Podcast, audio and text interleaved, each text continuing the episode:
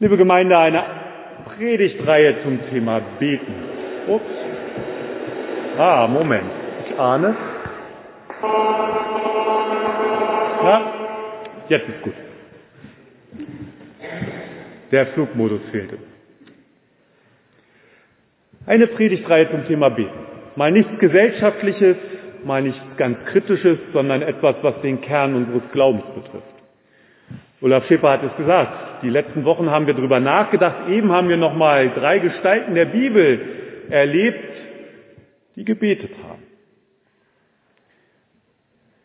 Was ist denn aber eigentlich beten? Da haben wir auch gar nicht so groß drüber nachgedacht. Wissen wir ja auch alle. Oder?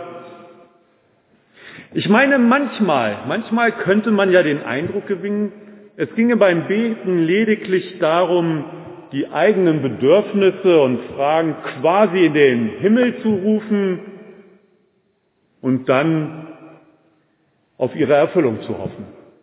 Nicht mehr, nicht weniger. Doch tatsächlich glaube ich, das ist ein bisschen kurz gegriffen. Ich glaube nicht, dass es nur darum geht, Wünsche, Bedürfnisse in den Himmel zu rufen und das war's. Vielmehr denke ich, ist Beten in seinem Kern ein gegenseitiges Gespräch. Und zwar ein Gespräch zwischen mir und Gott. Ja, vergleichbar mit einem Gespräch zwischen einem guten Freund und mir oder zwischen Geschwistern oder auch zwischen Kind und Eltern. Vielleicht ist es am ehesten wie bei einem Telefonat, wo ich ja auch mein Gegenüber nicht sehe. Und tatsächlich kann ich mich beim Beten im weitesten Sinne mit Gott unterhalten. Ich kann ihm erzählen, wie es mir geht, was bei mir los ist, was mir Sorgen macht, was ich mir wünsche, aber auch was mir Freude bereitet. Und ebenso wie ich bei einem Freund eigentlich beim Telefonieren nicht einfach auflege, wenn ich fertig bin mit dem, was mich bewegt, sollte ich eigentlich bei Gott auch nicht dann aufhören, wenn ich meins losgeworden bin. Das machen wir allerdings dann doch relativ häufig, dass wir auflegen vor Gott in dem Moment, wo wir fertig haben. Ja, tatsächlich glaube ich, Gebet ist eigentlich auch etwas Gegenseitiges. Und wir sollten viel mehr auch mal die Antwort Gottes abwarten. Natürlich ist das bei der Antwort Gottes im Gebet nicht immer ganz so einfach wie beim Telefonat. Da klappt das natürlich einfacher, weil wir viel mehr eine Sprache sprechen. Wobei auch am Telefon kann man sich wunderbar nicht verstehen. Und trotzdem, trotzdem manchmal die Antwort Gottes so schwer vielleicht uns erscheint, ist es meines Erachtens wichtig, dass wir darauf hören, was Gott auf unser Gebet hin zu sagen hat. Und tatsächlich habe ich manchmal das Gefühl, Gott antwortet mir dann auch sogar noch während meines Gebetes. Wenn ich mich zum Beispiel mal über jemanden geärgert habe, dann schenkt mir Gott ganz schnell im Gebet einen neuen Blickwinkel auf diese Person und die Situation und hält manchmal auch mir einen Spiegel vor und zeigt mir, wie ich mich eigentlich im Streit verhalten habe. Und das ist nicht immer nur angenehm. Ja, manchmal zeigt mir Gott, wenn es ums Streiten geht, dass ich doch selber schuld bin und den Streit doch noch angefeuert habe und der andere oder die andere womöglich gar nichts dafür konnte.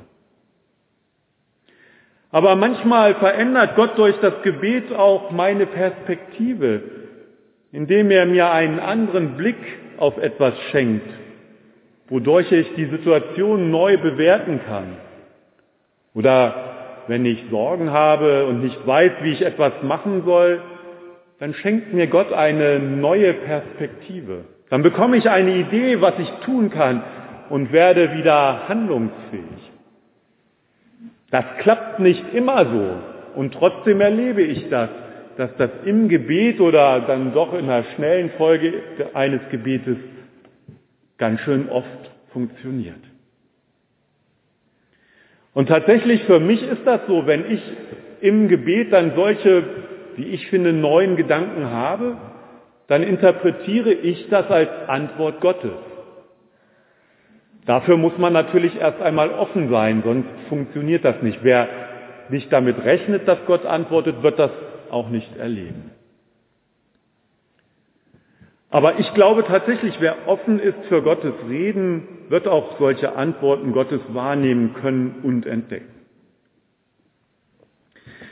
Jesus sagt über das Beten, und wir haben es abgedruckt in der Version aus Lukas, im unmittelbare Anknüpfung an die Geschichte vom bittenden Freund, aber gleichlautend, fast gleichlautend auch im Rahmen der Bergpredigt. Jesus sagt, bittet, so wird euch gegeben, suchet, so werdet ihr finden, klopft an, so wird euch aufgetan. Denn wer da bittet, der empfängt und wer da sucht, der findet und wer da anklopft, dem wird aufgetan. Wer ist unter euch Menschen, der seinem Sohn, wenn er ihn bittet um Brot, einen Stein biete? Oder wenn er ihn bittet um einen Fisch, eine Schlange gäbe? Wenn nun ihr, die ihr doch böse seid, dennoch euren Kindern gute Gaben geben könnt, wie viel mehr wird euer Vater im Himmel Gutes geben denen, die ihn bitten. Jesus versichert uns hier, dass wir einen hörenden Gott haben. Er sagt uns, Gott interessiert es, wie es um unser Leben steht. Er hört unsere Gebete und gibt uns, worum wir ihn bitten. So wie ein Vater oder eine Mutter ihrem Kind keinen Stein gibt, wenn es um etwas zu essen bittet, so wird auch Gott uns das geben, was wir brauchen. Und Jesus, Jesus begründet die Erhörung unseres Bittens quasi mit einem, ja, einem kleinen Gleichnis, indem er unser ganz menschliches Verhalten als Vergleichspunkt heranzieht. So wie der so wörtlich böse Mensch trotzdem seinen Kindern das gibt, um was sie bitten, so wird auch Gott für seine Kinder sorgen. Wir kennen das vielleicht aus Mafia-Filmen. Dort geht die Ehre der Familie über alles. Und es herrscht ein großer Zusammenhalt. Und wer sich gegen die eigene Familie wendet, der hat schon verloren. Wer aber mit ihr konform geht, der wird beschützt und hat Anteil am Vermögen des Clans. Innerhalb der Familie wird alles füreinander getan, bis in den Tod hinein. Und seien das auch noch solche Verbrecher. Ich will dieses Beispiel gar nicht weiter ausführen, aber ich denke, so ist das auch bei Gott. Und ich denke, auch wenn wir auf uns schauen, etliche Eltern wären doch wohl bereit, sehr viel für ihre Kinder zu tun.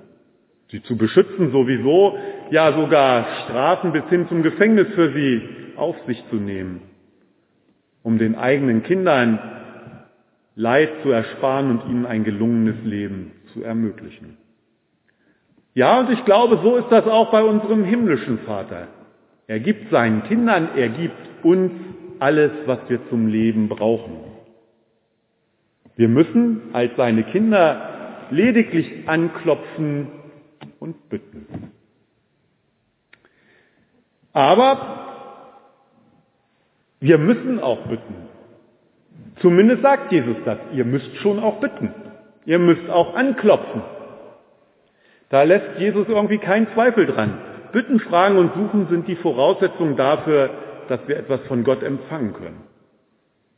Im Predigtext heißt es, wie viel mehr wird euer Vater im Himmel Gutes geben denen, die ihn bitten. Nicht jedem einfach so.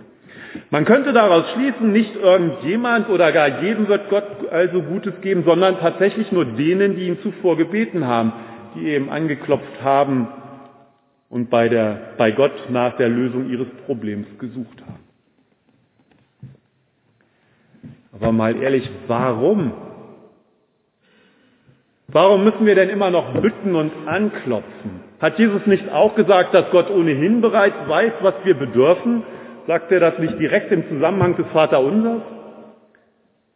Und dass wir doch gerade nicht so viele Worte um das machen sollen, was wir angeblich alles brauchen? Wieso sollen wir dann immer noch bitten und beten? Ja, ich glaube, es stimmt. Gott weiß ganz sicher, was wir bedürfen, auch ohne dass wir ihn darum bitten. Aber dennoch hält Jesus daran fest, dass wir Gott bitten sollen. Offenbar, obwohl er weiß, wie es um uns steht und was wir in unserem Leben brauchen. Warum? Ich denke mir das nur, oder ich kann mir das nur so erklären, dass ich denke, dass Gott eben nicht einfach eine Bedürfniserfüllungsmaschine ist, sondern sich den Austausch und das Gespräch mit uns wünscht. Er sucht den Dialog und möchte, dass wir unsere Anliegen, unsere Wünsche und Sorgen, aber auch das, was uns Freude macht und unseren Dank mit uns teilen, ja, mit uns besprechen. Weil Beten eben etwas anderes ist als fromme Wünsche für einen selbst. Und weil es, wie gesagt, wichtig ist, dass wir darauf hören, was Gott auf unsere Gebete hin auch zu sagen hat. Denn gerade darin, in dem, was Gott mir zu sagen hat, liegt ja oft die Erfüllung des Gebetes. Ja, ich bin sicher, Gott wünscht sich, mit uns im Gespräch zu sein. Er wünscht sich eine lebendige Beziehung zu uns. Und wo die besteht, wird Gott auf unsere Bitten hören, uns öffnen und sich finden lassen.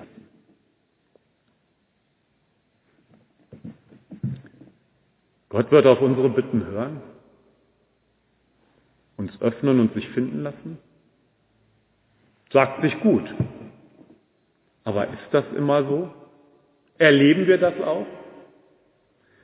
Ist das wie beim Samt oder bei der guten Fee, wo man Wünsche frei hat und jetzt mal so salopp gesagt, wenn wir es dann Gott alles erzählt haben, dann klappt das schon?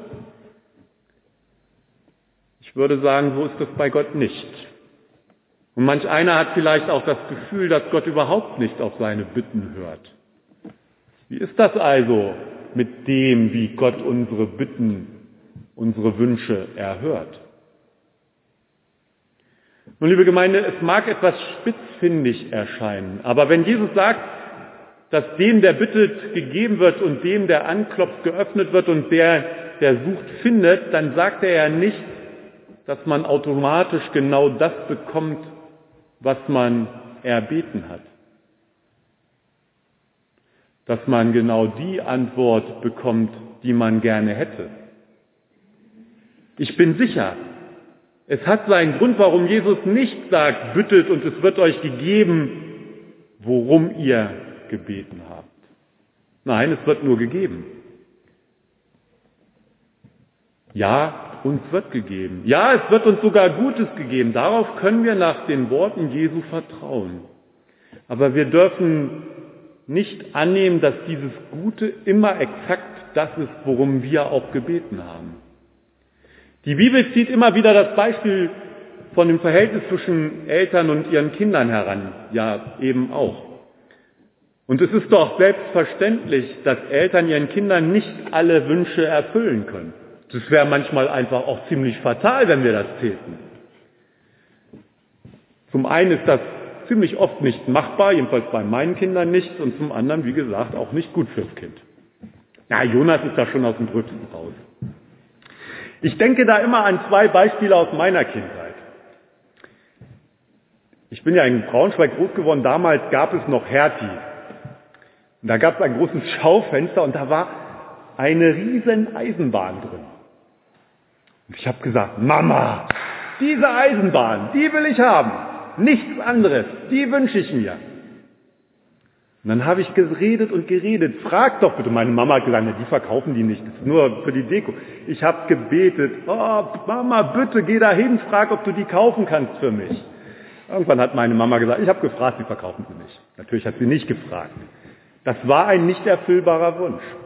Und ein zweites, da waren wohl mal Ferien im Kindergarten und ich hatte mich ganz gut damit eingelebt, nicht in den Kindergarten zu gehen. Und ich wollte da überhaupt nicht mehr hin. Natürlich hat meine Mama gesagt, doch, du gehst da wieder hin, es ist Zeit und Kindergarten ist gut für dich. Das sind ganz kleine Beispiele. Aber sie machen für mich deutlich, wie oft Kinder sich etwas wünschen, was einfach so nicht gut wäre und auch nicht geht. Haben wir aber vor Gott um etwas gebeten und ist es dann nicht so eingetreten, wie wir es uns erhofft haben, So denken viele von uns gleich. Gott hat unsere Gebete gar nicht erst erhört und wir beginnen zu zweifeln oder zweifeln gar, ob es überhaupt einen Gott gibt. Dabei weiß Gott vielleicht oft viel besser, was gut für uns ist. Wie Eltern eben auch besser wissen, was ihre Kinder brauchen. Ich bin sicher, Gott hat einen Plan mit uns, den er zusammen mit uns umsetzen will. Er sieht weiter und sieht das große Ganze. Und deshalb bewahrt er uns vielleicht manchmal auch vor unseren eigenen Wünschen und lässt seinen in göttlicher Weisheit gefassten Willen geschehen. Und das, das habe ich langsam auch gelernt, ist auch gut so, dass Gottes Wille geschieht. Ich sage nur die Wahlen in den USA, ich habe es in der Predigtreihe ja schon mal gesagt, wo Gott offenbar nicht der Bitte vieler frommer Christen gefolgt ist und Donald Trump aus meiner Sicht zum Glück nicht wieder Präsident wurde. Sicherlich, es gibt auch Situationen, in denen nicht klar ist, wieso Gott unsere Bitten nicht erhört. Das gibt es. Aber Jesus hat uns verheißen, dass Gott uns trotzdem Gutes geben wird. Und darauf, darauf mag ich vertrauen. Dieses Vertrauen, diese Hoffnung ist für mich die Grundlage allen Gebets. Und ich hoffe darauf, dass ich von Gott Gutes bekomme und mir auf meine Bitten hingegeben wird, ich auf mein Suchen hin fündig werde und mir von Gott geöffnet wird, wenn ich anklopfe. Und bevor ich jetzt Amen sage, das könnte ich gut tun, möchte ich mir trotzdem nicht ersparen, Ihnen, euch nicht ersparen, noch einen ganz kurzen letzten Gedanken. Mir geht es nämlich nach so einer Predigt ganz oft so, dass ich denke, oh Mann, Frank, da war es wieder, das Beten. Du tust es viel zu selten. Du redest hier so schön vom Dialog mit Gott, du redest davon, dass du mit Gott im Gespräch sein sollst und was machst du selber? Viel zu oft fällst du dahinter zurück. Ja. Allerdings denke ich auch, wenn ich nur aus einem unguten Gefühl heraus bete, eben quasi als Pflichterfüllung, dann ist das auch falsch. Dann ist es auch die falsche Motivation. Gebet sollte stets etwas Freiwilliges sein, was ich aus innerem Antrieb tue, weil ich weiß, dass es gut für mich ist. Ich habe schon als Kind es gehasst, wenn mir meine Mama gesagt hat, du musst jetzt mal bei Oma anrufen. Ja, Gebet sollte mir ein Bedürfnis sein, weil ich ein Bedürfnis nach Gott habe, aber eben keine Pflichterfüllung. Wobei, auch das sei gesagt, andererseits natürlich auch erst einmal muss man anfangen zu beten, um überhaupt zu erkennen, dass Gebet etwas Gutes für mich ist. Ohne diese Erfahrung wird Gebet wohl nie zu einem echten inneren Bedürfnis werden. Ja, ich sage das mal so, Beten braucht immer auch ein bisschen Training und Übung, um dran zu bleiben. Und ich wünsche uns allen, dass wir uns wenigstens ab und zu die Zeit nehmen, um Gebet zu trainieren, um mit Gott im Gespräch zu sein und entdecken, wie bereichernd dieses persönliche Gebet, dieses Gespräch mit Gott ist. Und wie viel uns im Gebet von Gott gegeben wird. Amen. Es gibt noch ein zweites Lied, das uns diese Predigtreihe sehr begleitet hat. Unser